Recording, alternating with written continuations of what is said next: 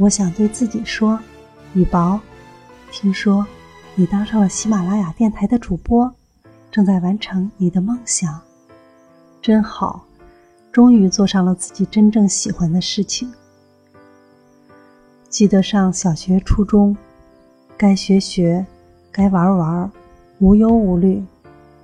初中毕业考试，全班同学都报考了中专。当时老师说：“你们班有一两个同学考上就不错了。”没想到班上有十二个人考上了，于是就顺理成章的上了中专学校。学校学的专业是矿场机械，这才发现自己竟然一点都不喜欢这个专业。曾经想过退学，去追求自己真正想要的东西。也正是在这个时候，开始有了梦想，当演员。别笑我啊，这与我从小看电影、阅读大量的大众电影杂志有关。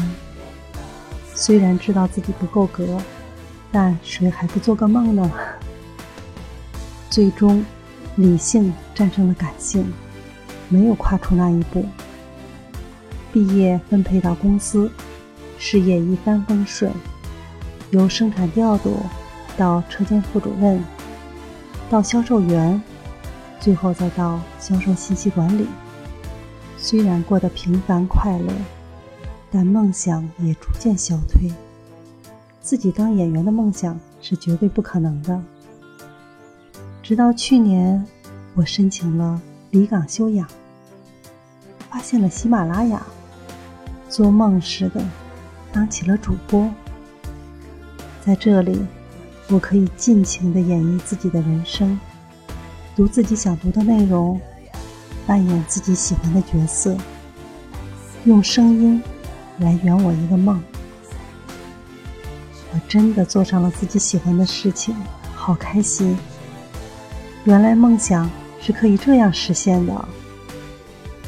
想一想，如果当时真的不顾一切去追求自己的梦想，肯定以失败告终。